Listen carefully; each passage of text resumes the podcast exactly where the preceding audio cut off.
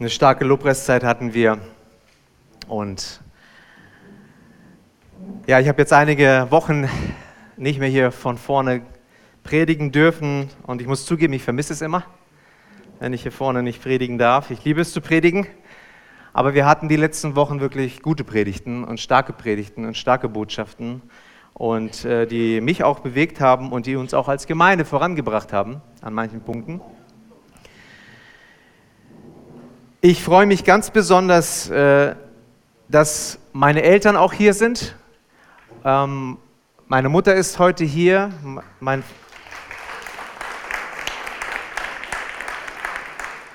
Mein Vater ist auch da in Albershausen, aber er ist zu Hause bei uns. Wegen seinen Kopfschmerzen kann er gerade nicht hier sein, aber wir hoffen, dass er später bei der Feier dabei sein kann. Aber ich habe ihm einen privaten Link zu diesem Gottesdienst geschickt. Von daher, Papa, ich grüße dich.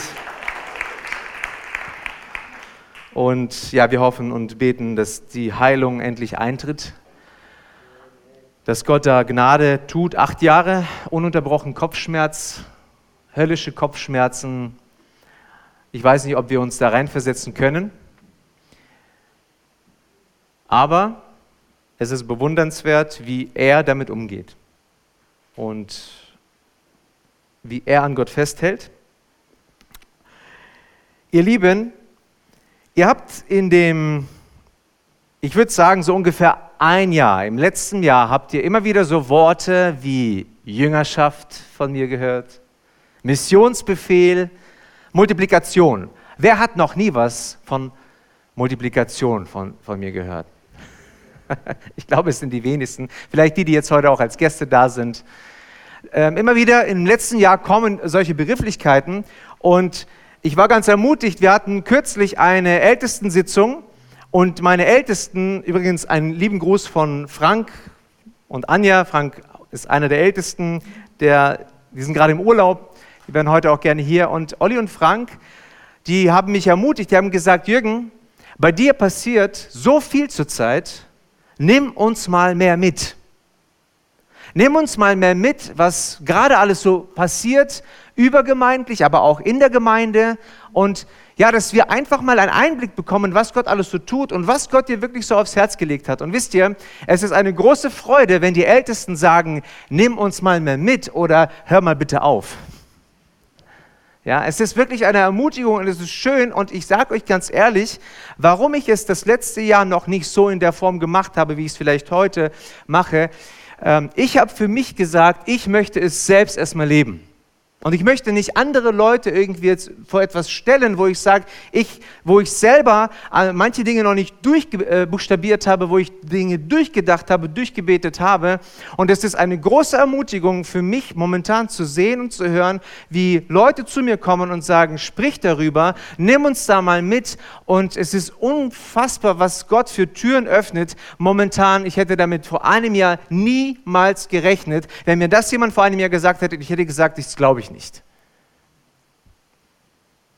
Der Titel der Predigt heute lautet, ihr könnt es sehen hier, wie es begann. Ganz einfach, wie es begann.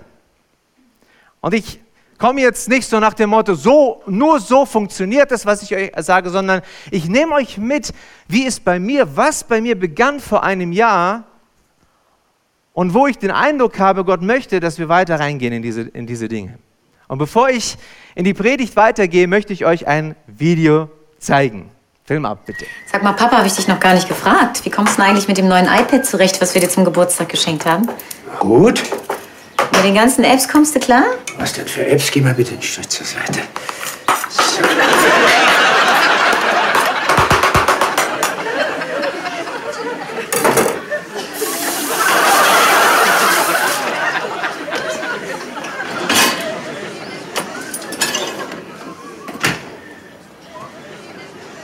Was ist?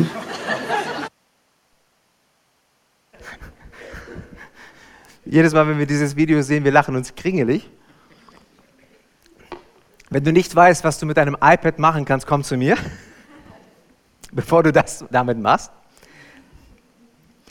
Ich möchte dir folgenden Satz vorlesen, passend zu diesem Video, passend zu unserem Thema, äh, zu unserem Leben.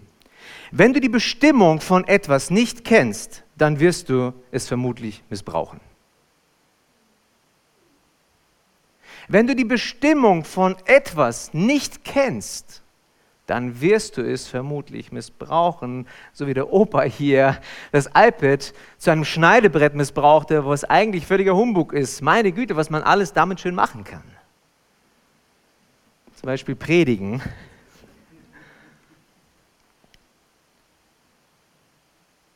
Wenn du die Bestimmung von etwas nicht kennst, dann kann es sein, dass du auch frustriert bist mit etwas, was du vielleicht benutzt und du denkst, Mensch, irgendwie, warum funktioniert das nicht? Das ist auch der Grund, ihr Lieben, weil, warum viele Menschen heute so frustriert sind. Weil sie ihre Bestimmung nicht kennen. Sie sind frustriert. Sie sind enttäuscht. Die fragen sich, warum um alles in der Welt stehe ich montags auf und fahre ins Geschäft? Hast du dir schon mal diese Frage gestellt, warum eigentlich? Warum mache ich das? Warum tue ich mir das an?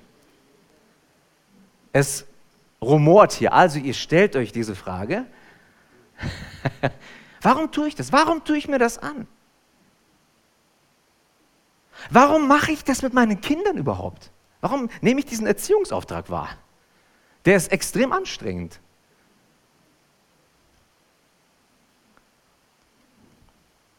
Warum mache ich das mit meiner Ehe? Warum investiere ich in die Ehe? Übrigens, das ist doch der Grund, warum, warum manche Leute bei dem Warum scheitern und dann auch die Ehe scheitert, weil sie nicht mehr davon überzeugt sind von ihrem Warum.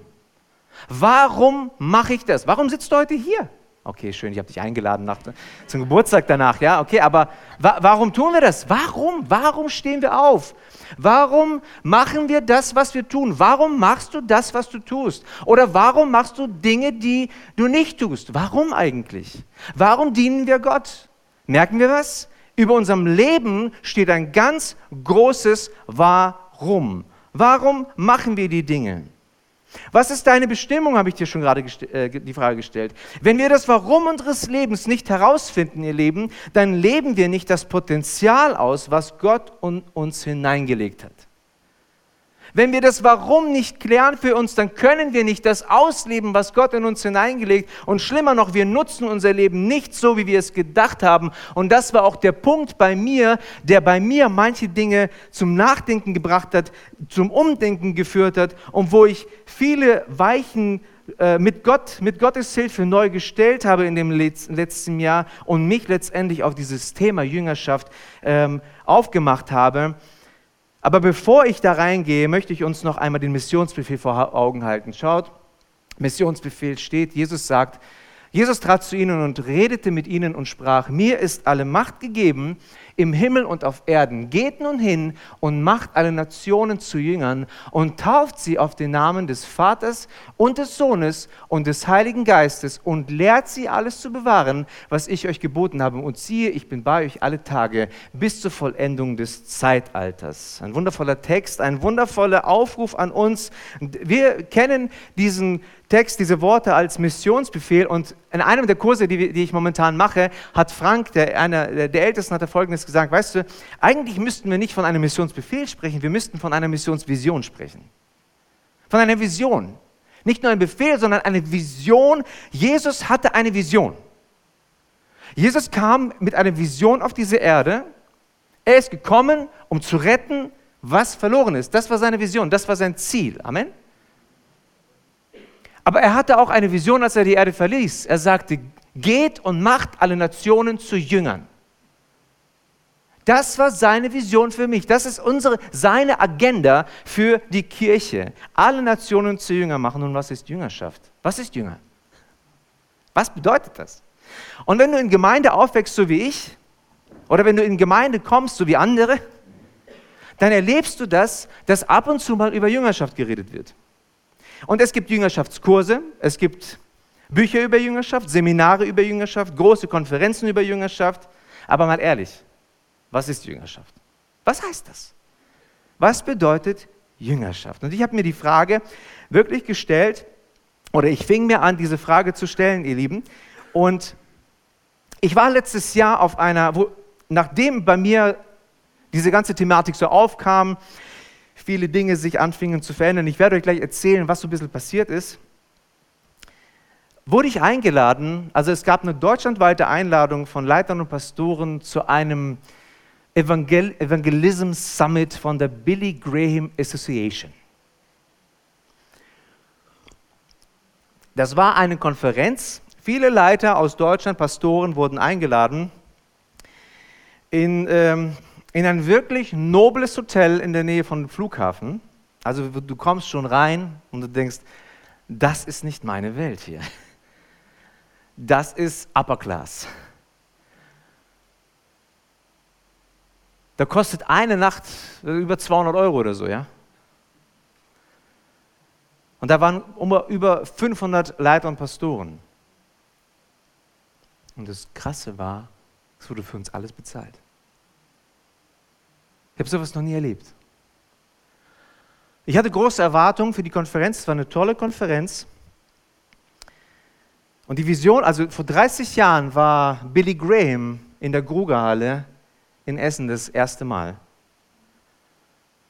Und die Vision ist es, in diesem Jahr wieder eine evangelistische Veranstaltung stattfindet. Und die wollten die Leute mobilisieren aus ganz Deutschland für Evangelisation. Unter anderem wurde an diesem Abend ein Thema über Jüngerschaft ge, ähm, äh, erwähnt. Es sollte über Jüngerschaft gesprochen werden. Und weil das Thema in mir so brannte, habe ich, mich, habe ich nämlich natürlich ganz besonders auf diesen Abend gefreut. Was wird dort gelehrt? Was wird dort gesagt? Wie wird dort ermutigt? Was wird weitergegeben? Und wisst ihr, ich habe mich die ganze Zeit gefragt, wie lebt man Jüngerschaft. Was heißt das eigentlich? Wie funktioniert das? Ich, kan ich natürlich schon viele Sachen, ich habe Bücher gelesen, aber ganz, ich habe gemerkt, das kommt zu kurz an bestimmten Stellen. Und ich habe mich gefragt, okay, wie? Und ich hatte große Erwartungen. Und ein ziemlich bekannter Redner aus der christlichen Szene äh, hat dort gesprochen, ein sehr geschätzter äh, Mensch, ich möchte jetzt seinen Namen nicht nennen. Ähm, und, und diese Person ging nach vorne und fing an, über Jüngerschaft zu sprechen. Und wir saßen dort und es war alles gut und richtig, was diese Person sagte. Aber kein einziges Wort über das Wie. Kein einziges Wort über Wie. Das heißt, nach diesem, nach diesem, nach dem Ende des Sessions hatte keiner wirklich eine Ahnung, wie. Dass wir es tun sollen, ist klar. Jesus hat es ja gesagt. Aber wie? Viele fragen sich, was Jüngerschaft ist wirklich und wie es gelebt wird. Und auch ich frage es mich immer wieder neu. Und Jesus, wir sehen bei Jesus, Jesus hat dreieinhalb Jahre in Jünger investiert.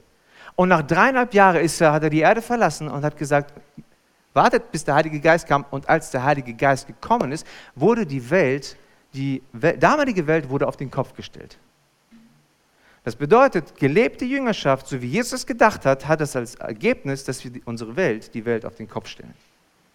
Dass wir etwas verändern. Wenn wir das Warum und das Wie von Jüngerschaft klären, werden wir einen signifikanten Unterschied im Leben von Menschen um uns herum machen. Glaubt ihr das? Ich glaube das.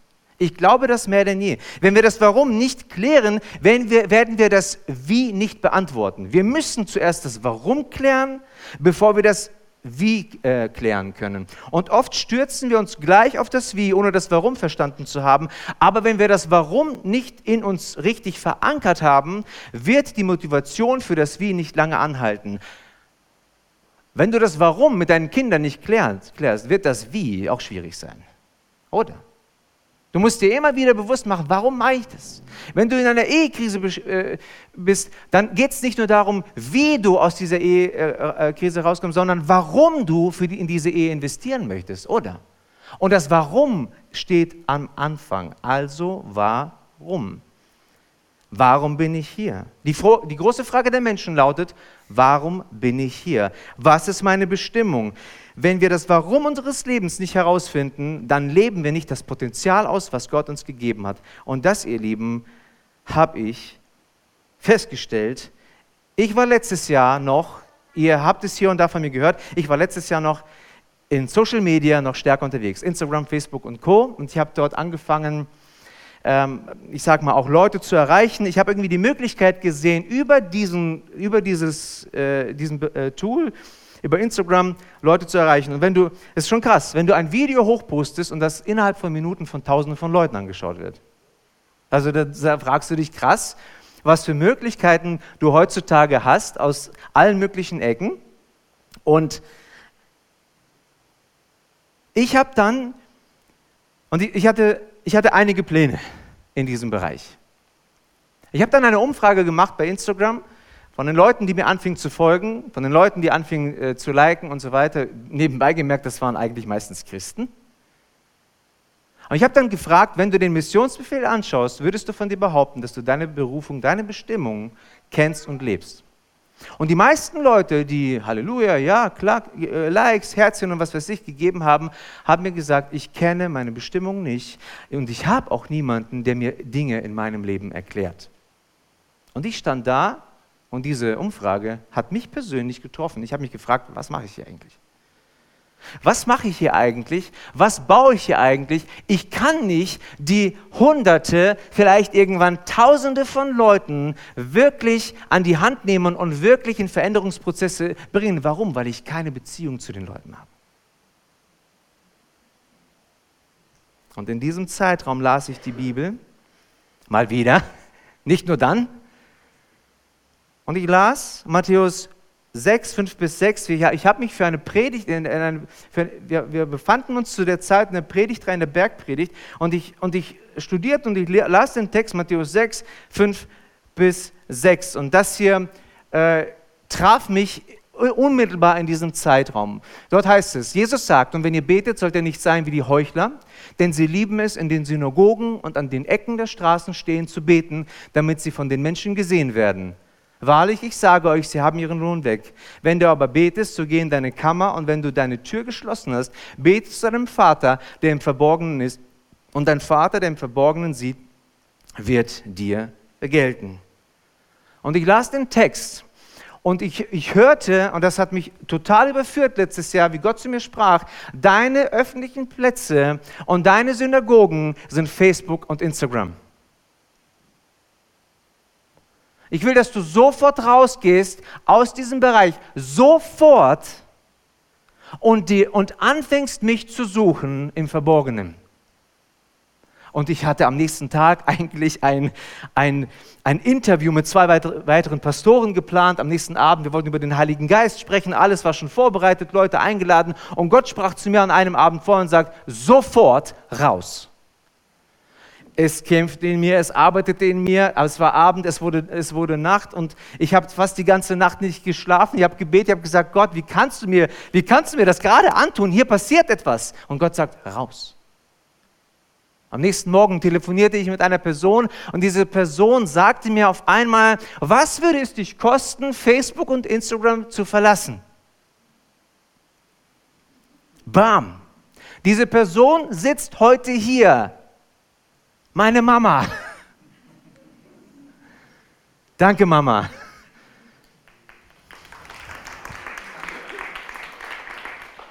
Und es ist gut, auf die Eltern zu hören, denn das bringt Segen, wenn du deine Eltern ehrst. Und ich wusste sofort, ich muss raus. Ich muss raus. Ich habe dann eine Abschiedsnachricht geschrieben und ich weiß noch, ich war damals in meinem Keller. Da habe ich so, das war so die, die Gebetszeit damals. Ich habe mir da so eine Ecke gemacht. Wir sind ja vor kurzem umgezogen. Alles sah wüst aus, gerade immer noch wüst. Wir planen es weiter, das Zimmer aufzuräumen. Ich habe mir so eine, so, so, eine, so eine Ecke gemacht, mich hingekniet und ich weiß noch, ich saß, ich lag, ich saß auf dem Boden. Es war, könnt ihr euch was gar nicht vorstellen. Das war echt ein Kampf. Und ich war auf dem Boden und ich, das klingt so dramatisch. Es war auch dramatisch. Und ich habe diesen Text geschrieben und sage, wenn ich jetzt abschicke, dann war es das erstmal. und ich habe auf Senden gedrückt, ich habe meine Accounts deaktiviert und dann war es still um mich herum. diese reflexartigen Bewegungen zu den Social Media, das wurde immer besser dann. Und an diesem Tag, wo ich rausging, fing Gott an zu mir, zu meinem Herzen zu sprechen. Und er hat zu mir gesagt, ich möchte, dass du dich jetzt in Leute investierst, die ich dir jetzt zeigen werde. Und dann hat er mir Leute aufs Herz gelegt und das waren auch Leute, die nie in die Gemeinde kommen. Es war insbesondere dann auch eine Person, die ich nur zweimal im Jahr hier im Gottesdienst sehe. Ostern und Weihnachten. Und ich habe zu Gott gesagt, Mensch, puh, also die Botschaft war von Gott, frag, frag Leute, dass du dich mit ihnen triffst und dass ihr Gott kennenlernt. Ich habe dann die Person gefragt, über Umwege, ich hatte nicht die Nummer. Und dann bekam ich die Antwort, hm, kein Interesse. Okay, ich habe gesagt, gut Gott, ich, ähm, ich habe getan, was du wolltest. Ich habe dann weitere Leute gefragt. Zwei Monate später ist Folgendes passiert. Ich habe mit ein paar Leuten angefangen, mich zu treffen. Ich habe ja, Bibel gelesen. Leute fingen an, Gott kennenzulernen. Neue Leute kamen rein. Und die Person, die Gott mir vor zwei Monaten aufs Herz gelegt hat, es war dann zwei Monate später, es war mitten im Sommer, vor dem Gottesdienst, Sonntag, sitze ich zu Hause bei mir morgens und bete für den Gottesdienst und mein Sohn Levi kommt rein, sechs Jahre damals, und fragt, oder fünf war da, fünf oder sechs, kommt rein und sagt, Papa, was machst du gerade? Betest du? Ich sage, ja. Darf ich mitbeten? Ich sage, natürlich darfst du mitbeten. Für was betest du denn, dass Menschen sich bekehren? Und dann der Kleine setzt sich hin, Gott, ich bitte dich, dass Leute dich kennenlernen, dass Menschen zum Glauben kommen. Und ich habe mit ihm gemeinsam gebetet, dass Leute Jesus kennenlernen. An diesem Sonntag fing der Gottesdienst an. Und ich predigte über Matthäus 6, 5 bis 8, wo Gott zum, Jesus zu mir gesagt hat, raus und fang an, mich zu suchen und zu beten. An diesem Sonntag, ich predigte über den Text. Ich habe die Geschichte, die ich euch jetzt erzähle, nicht erzählt weil das war doch damals viel zu frisch. Ich habe nur den Text ausgelegt. Und an diesem Sonntag sitzt die Person dort, die Gott vor zwei Monaten mir aufs Herz gelegt hat und gesagt hat, frag die Person für ähm, Gruppen und Gespräche mit dir. Der Gottesdienst ist vorbei. Ich mache nicht mal einen Bekehrungsaufruf und die Person kommt nach vorne und unter Tränen übergibt diese Person ihr Leben, sein Leben Jesus. Und guckt mich dann an und sagt, Jürgen, du hast mich vor zwei Monaten gefragt für so eine Gruppe. Ne? Jetzt bin ich soweit. Ich war platt. Ich habe zu meinem Sohn, ich habe zu Levi gesagt, Levi, weißt du was, wir haben heute Morgen gebetet. Ne? Er sagt, ja, am Abend. Heute hat sich jemand bekehrt. Und ihr hättet ihn erleben müssen. Sarah war dabei. Er ist auf meinen Schoß gekommen, er fing an zu weinen und hat gesagt, ich hätte, das ist so schön zu sehen und zu erleben, wie Gott Gebete hört. Sechs Jahre.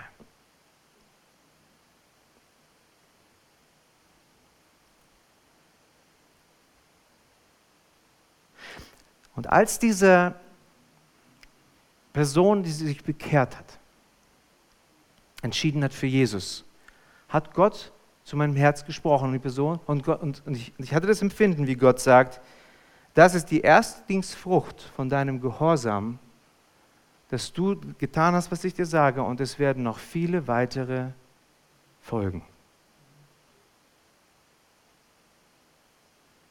Leute fingen an, sich im Gottesdienst zu bekehren.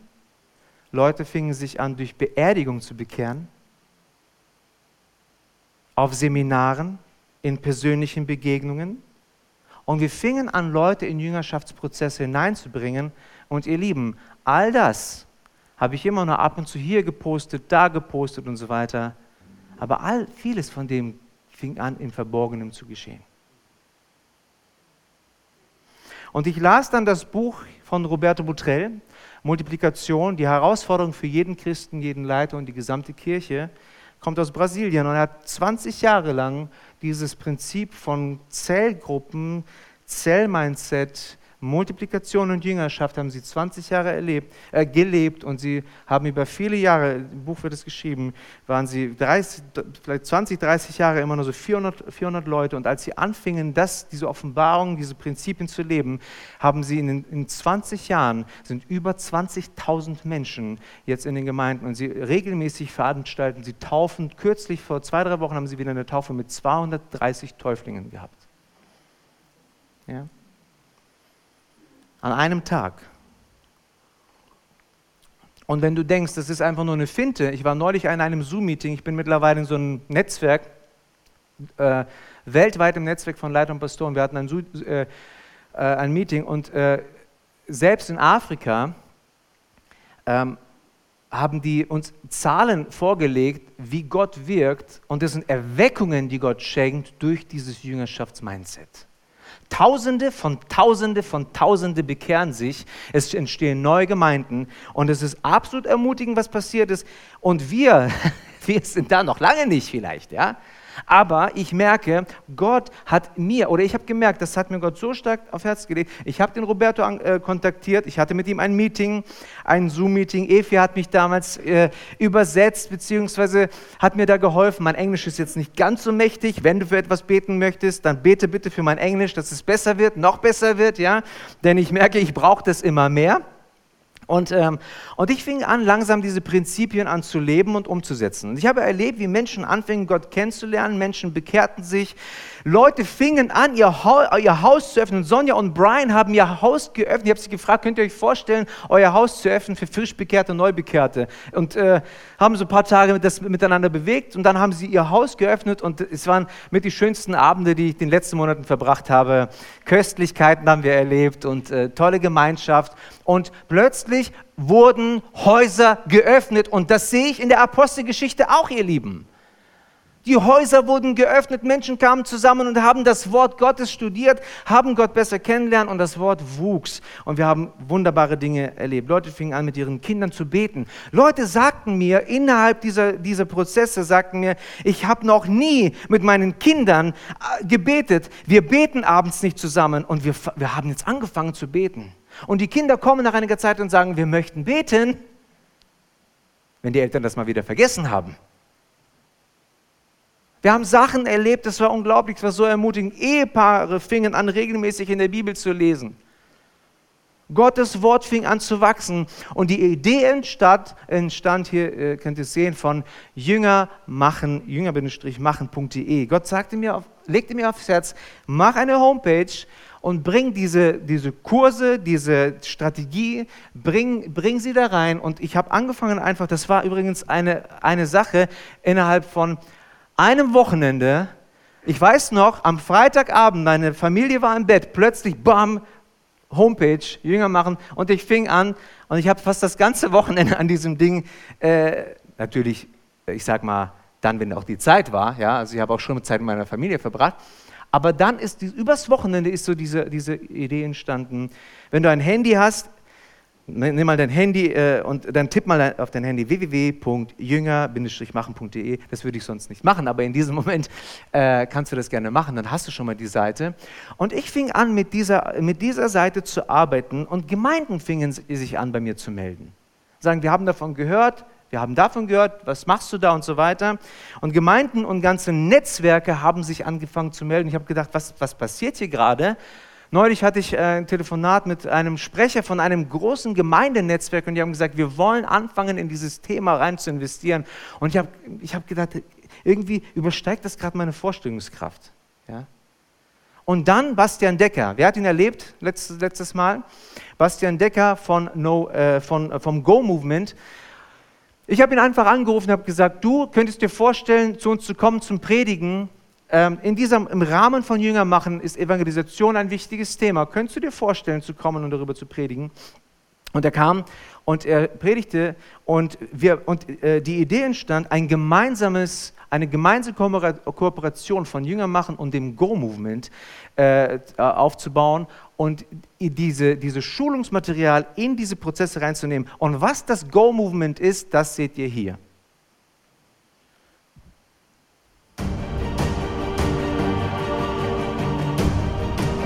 Ein älteres Video Anfang des Jahres.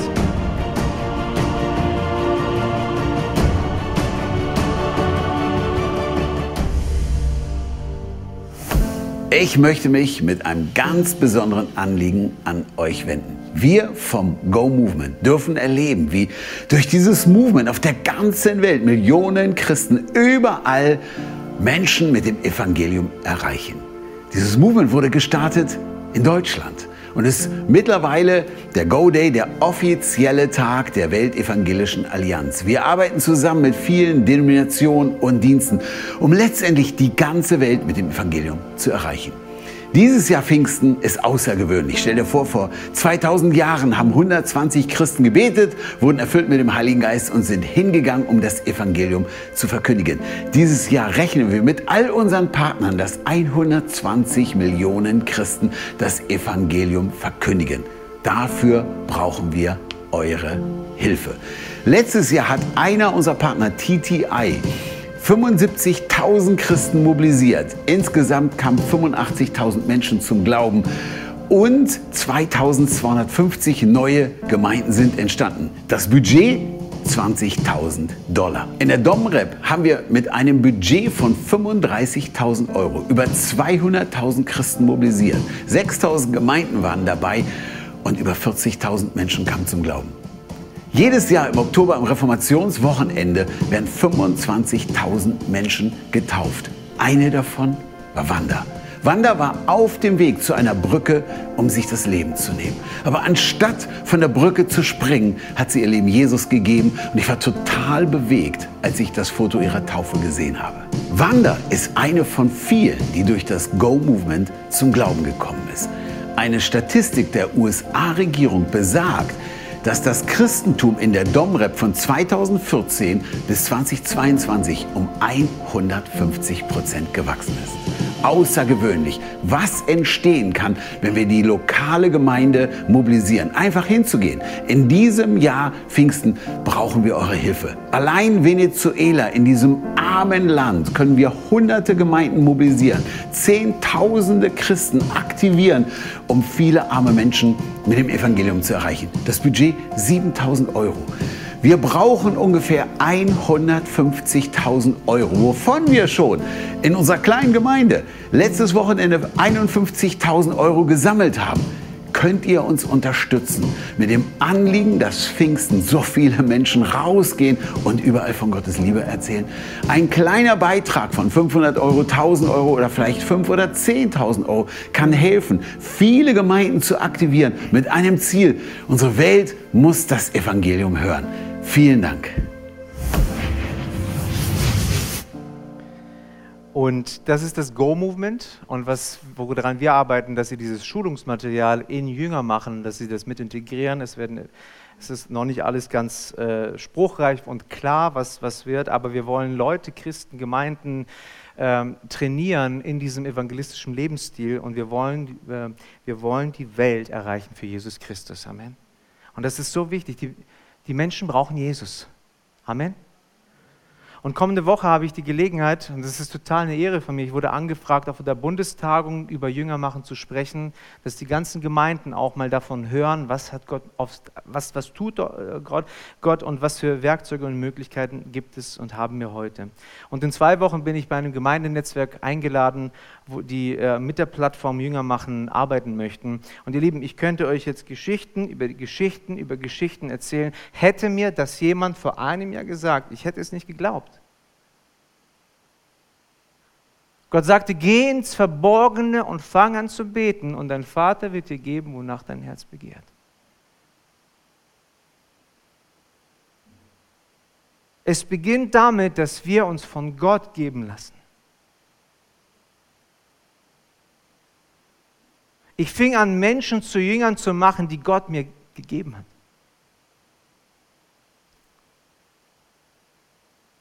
Und bei der und du fragst dich, und ich, und ich sage euch, ich bin da ganz ehrlich, und die letzten Wochen habe ich mir trotzdem immer wieder die Frage gestellt, warum mache ich das eigentlich?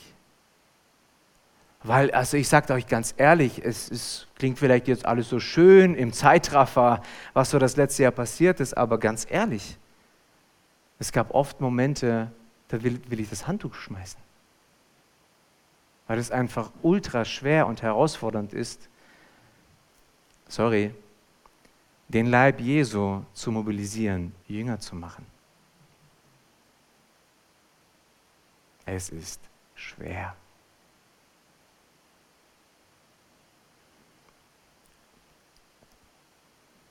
Also warum mache ich das? Warum machen wir das? Ich habe viele Höhen und Tiefen durchlebt. Und als sich bestimmte Dinge auftaten, ich weiß, Sarah kann sich erinnern, immer wieder kam ich nach Hause und sagte, du glaubst nicht, was, was ich gerade für ein Telefonat hatte. Du glaubst nicht, was gerade passiert ist. Du glaubst, du kannst dir nicht vorstellen, wie der Abend heute war mit meiner Connect-Gruppe. Du kannst dir nicht vorstellen, was das.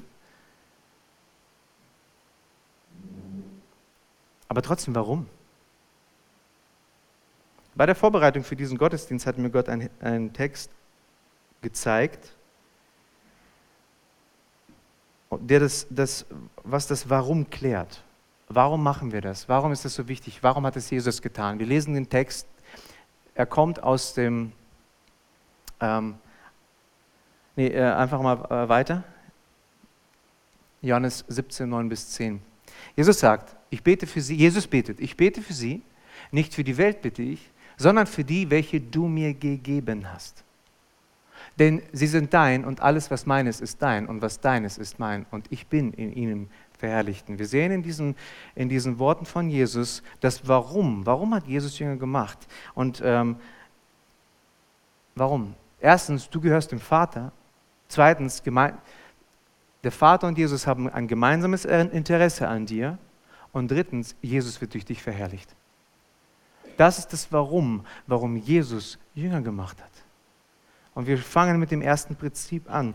Du gehörst dem Vater. Jesus sagte, denn sie sind dein. Wisst ihr, was die Botschaft dieser Welt ist? Du gehörst dir selbst. Die Botschaft dieser Welt ist, du, bist, du gehörst dir selber. Mein Körper, meine Sexualität, mein Geld, meine Zeit, mein Instagram-Account, meine Träume, meine Gemeinde. Ich, ich, ich. Was lesen wir in 1. Korinther 6, 19 bis 20 aber? Habt ihr denn vergessen, dass euer Körper ein Tempel des Heiligen Geistes ist?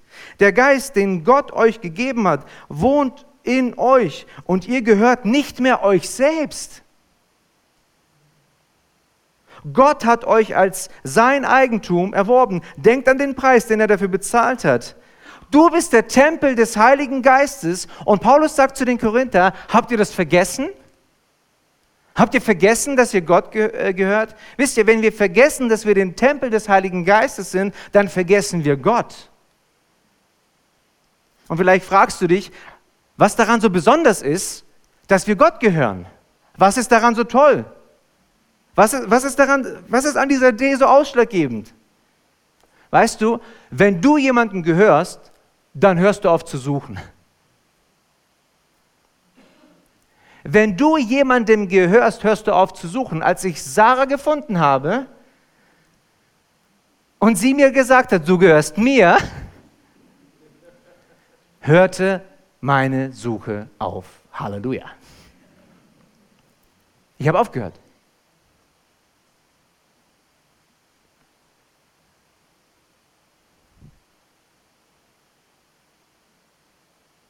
Wenn du dich geliebt weißt, dann suchst du nicht mehr nach Liebe. Das ist der Grund, warum die Menschen in der Zeit, in der wir leben, dauernd auf der Suche sind.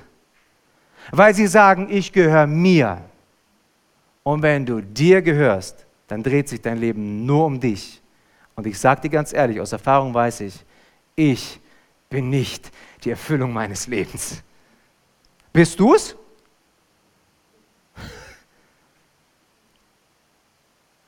Du gehörst Gott. Halleluja. Mach dir das mal bewusst heute Morgen. Du gehörst ihm. Er hat dich erkauft. Du bist seins. Jesus sagte, sie sind dein. Wir gehören nicht nur zu, wir gehören nicht nur zu Gott. Wir gehören nicht nur zu Gott, wir gehören Gott. Die Welt sagt, du gehörst dir. selbst. Wir sagen aber, nein, wir gehören Gott. Wir haben etwas Besseres im Leben gefunden. Und wenn du in deinem Leben weiter unterwegs bist und sich dein Leben um dich dreht, du kannst es machen. Mach, was du willst. Aber ich gehöre Gott. Und ich sage dir, ich habe etwas in meinem Leben gefunden, was besser ist als ich selbst.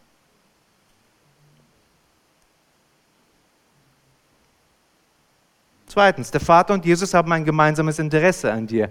Schon mal darüber nachgedacht, die tauschen sich über dich aus. Und das Coole ist, die sind sich immer einer Meinung. Ne, es kann passieren, wenn Ehepaare sich über Kinder austauschen, dass es da unterschiedliche Meinungen gibt. Ne? Hast du schon mal erlebt? So ganz unterschiedliche Meinungen, Ansichten, hoppala. Das Schöne ist, wenn der dreieinige Gott, wenn die über dich reden, die sind sich immer einer Meinung hey, weißt du, das und das denke ich gerade über ihn. Und dann sagt Jesus, was, ich auch? Und der Heilige Geist kommt auch dazu und sagt, Mensch, ihr seid echt so klasse, ich habe das auch gerade gedacht. Der ist so genial. Sie haben Pläne für dein Leben. Sie sind immer einer Meinung. Sie sprechen das über dein Leben aus. Und die Botschaft dieser Welt ist aber folgende. Lebe nach deinen eigenen Interessen. Mach das, was du willst, lebe deine Träume, lebe für dich, lebe deine Bedürfnisse aus, lebe, was du willst, deine Bedürfnisse. Die Botschaft ist, äh, von Gott ist, wir haben ein gemeinsames Interesse für dein Leben. Schaut, Philippa 2, Vers 4 heißt es, jeder soll auch auf das Wohl der anderen bedacht sein, nicht nur auf das eigene Wohl. Nicht nur mich, sich um äh, mich zu drehen. Drittens, Jesus wird durch dich geehrt. Die Botschaft dieser Welt ist aber folgende, vielleicht habt ihr das schon bemerkt, mach dir deinen eigenen Namen.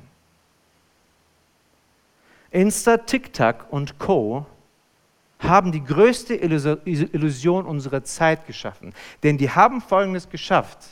Das, was ich poste, ist real. Ich habe nichts gegen, ich bin, ich verteufele das alles nicht, okay? Aber Studien beweisen und Studien belegen, es gibt jetzt eine neueste Studie in den USA, die besagt, soziale Medien machen unsere Jugend krank. Und die Leute glauben, das, was ich poste, ist real. Weißt du? Real ist, wenn dich jemand verletzt hat und welche Reaktion dann folgt. Real ist, wenn du allein bist. Real ist, wenn du, in eine Krise, wenn du eine Krise erlebst und dann sich zeigt, wie du damit umgehst. Real ist, wenn alles glatt läuft und die Frage ist, wem du dann die Ehre dafür gibst. Real ist, wie du mit Verletzungen umgehst. Real ist, wie du über Personen sprichst, die gerade nicht anwesend sind.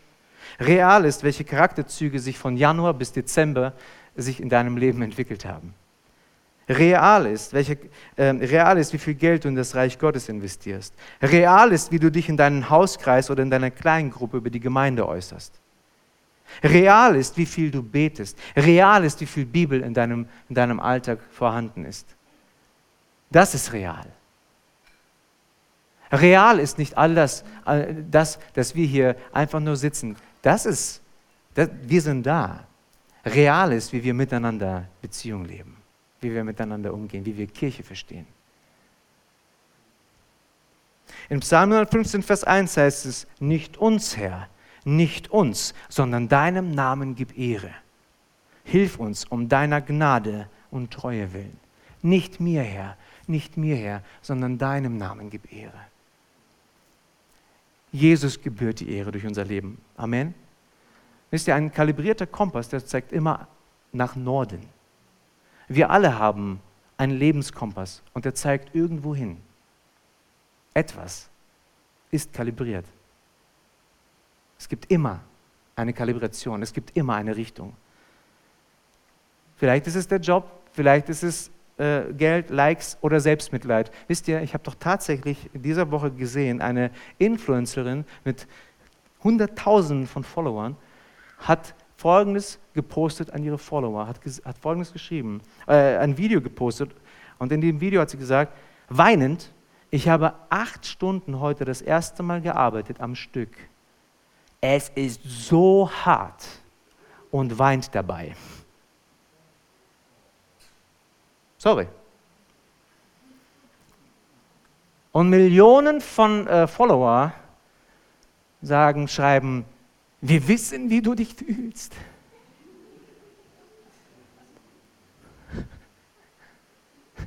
Merken wir was?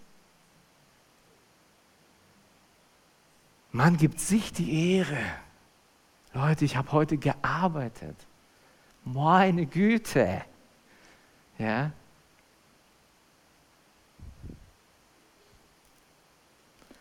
Pass mal auf ein paar Kinder auf. Also ich reite immer so ein bisschen da, drauf rum, aber hey, das, es ist anstrengend. Amen, ja. Aber es ist schön.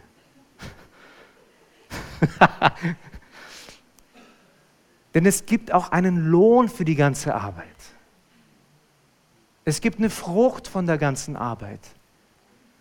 Und die Frucht ist, dass man Beziehung hat und sich einander liebt. Heute genießen meine Eltern die Frucht ihrer Arbeit des Invests in ihre zwei Söhne. Heute genießen sie es, dass wenn sie verleumdet werden oder wenn sie angegriffen werden, dass ihre Söhne zu ihnen stehen.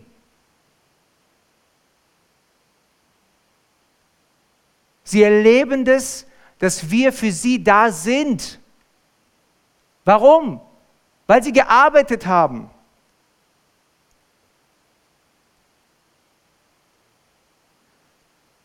Und sie geben Gott für alles die Ehre, nicht für sich.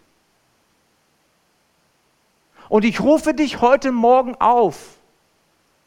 Fang an, Gott die Ehre zu geben für alles, was in deinem Leben passiert.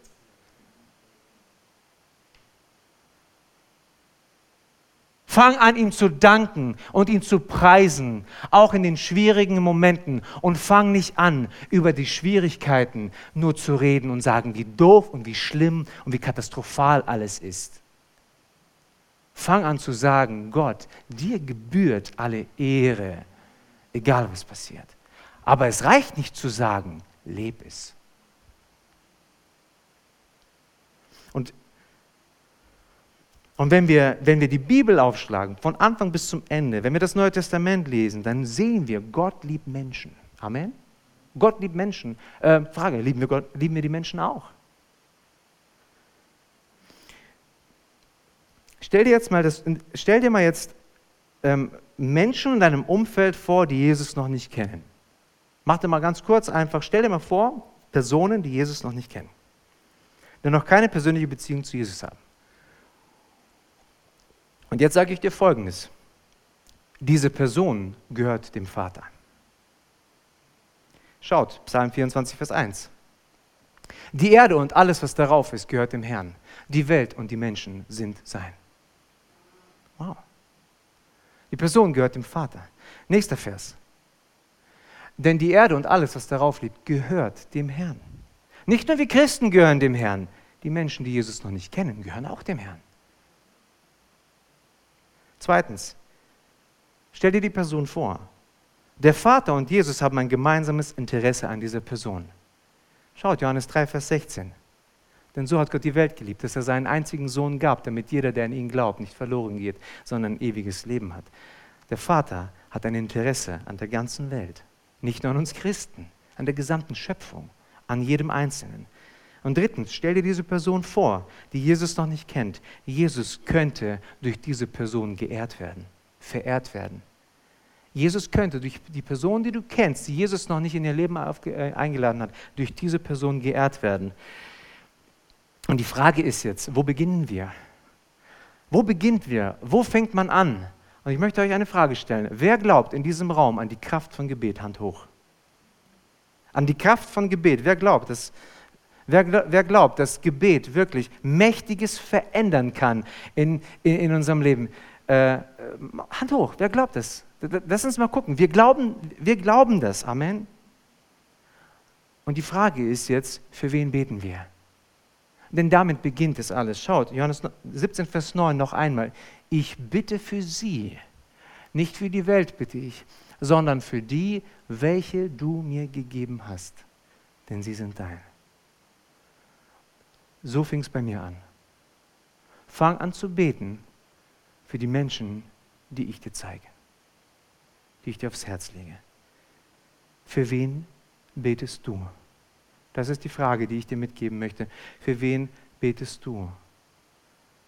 Und ich habe diese Woche gesessen bei der Vorbereitung für diese Predigt und ich habe mal angefangen, dann, ich schreibe mal einfach mal auf, was, wie viele Entscheidungen haben wir seit letztes Jahr Juni eigentlich erlebt?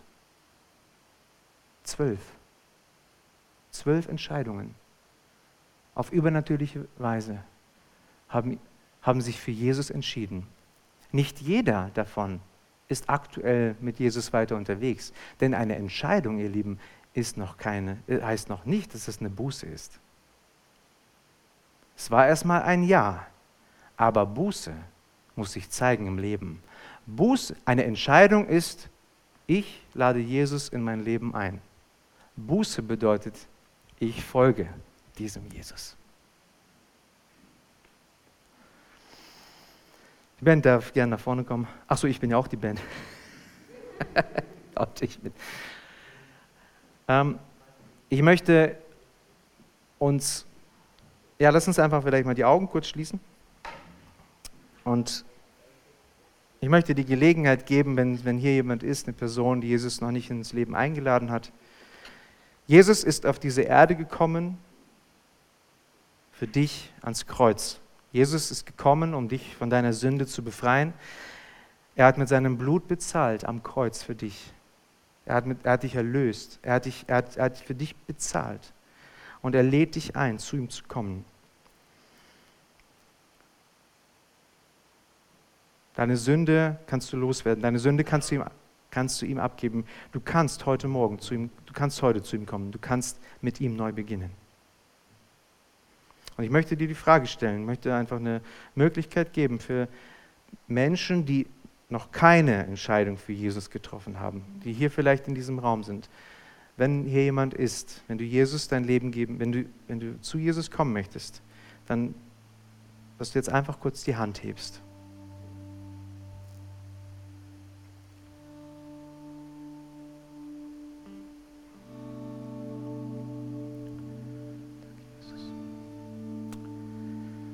Jesus, danke dir für diesen Moment. Danke, Herr, für deine Gegenwart. Danke, Herr, dass wir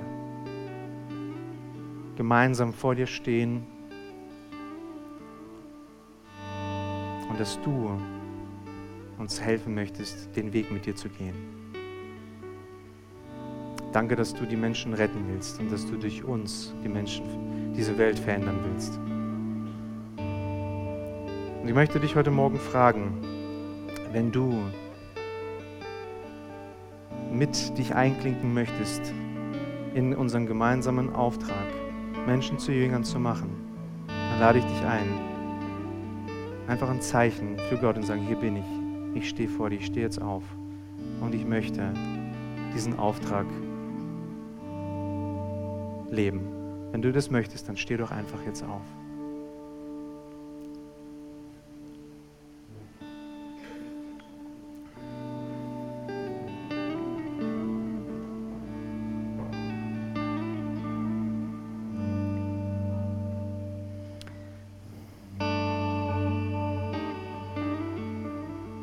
Jesus, ich will jetzt gar nicht hinschauen, wer alles steht und wer nicht. Ehrlich gesagt, das ist auch nicht mein Interesse. Was ich weiß, ich stehe. Ich stehe. Ich stehe vor dir. Wir stehen vor dir. Und wir beten, Herr, führe uns und leite uns deinen Auftrag zu erfüllen. Lege uns Menschen aufs Herz, die dir wichtig sind. Das Wie klären wir miteinander. Das Warum, darf, deswegen stehen wir jetzt vor dir. Lege, zeig uns Menschen in nächster Zeit, für die wir anfangen zu beten. Zeig uns Menschen, wo wir unsere Fühler ausstrecken, denn sie gehören dir. Du hast ein gemeinsames Interesse mit dem, als dreiniger Gott an sie. und sie können dich verehren in ihrem Leben. Und wir beten, Herr, für all das, was in den nächsten Wochen und Monaten und Jahren noch kommt, dass wir Menschen erreichen, die dich noch nicht kennen. Wir wollen als Gemeinde offen sein für, für Christen, wirklich. Wir wollen offen sein für, für Glaubensgeschwister, die eine Heimat suchen, eine geistliche Heimat. Wir wollen offen sein für jeden, der kommt. Aber umso mehr wollen wir offen sein für die, die dich noch nicht kennen. Und wir wollen uns aufmachen, diesen Auftrag auszufüllen. Wir wollen uns aufmachen, Menschen zu trainieren in Evangelisation. Wir möchten mobilisieren, wir möchten multiplizieren, wir möchten freisetzen und wir möchten, Jesus, dein Auftrag erfüllen. Wir möchten, dass die Welt sieht und erkennt, dass du der Herr bist, dass du der König bist und dass die Menschen frei werden von ihren Sünden, frei werden von ihrer Schuld. Und wir beten, Jesus, jetzt, in diesem Moment, für die Menschen, die du uns aufs Herz legst. Lass uns einen Augenblick nehmen und bete jetzt für die Personen, die Gott dir aufs Herz legt. Vielleicht ist es eine Person, zwei, vielleicht ist es ein Kollege, ein Nachbar, vielleicht ist es ein Verwandter, der Jesus noch nicht kennt. Lass uns anfangen zu beten. Ähm, jeder für sich jetzt einfach. Lass uns einen Augenblick nehmen und für die Menschen beten, die Gott uns gibt.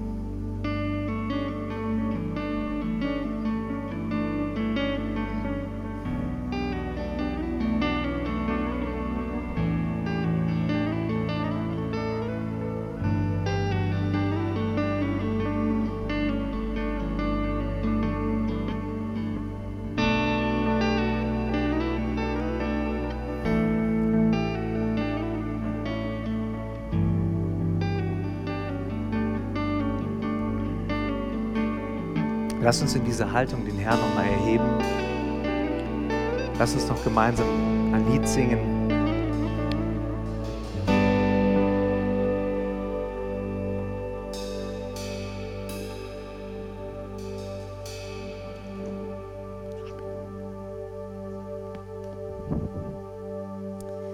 Jürgen hat vorhin gelesen aus Johannes 17, ich bin in ihnen verherrlicht.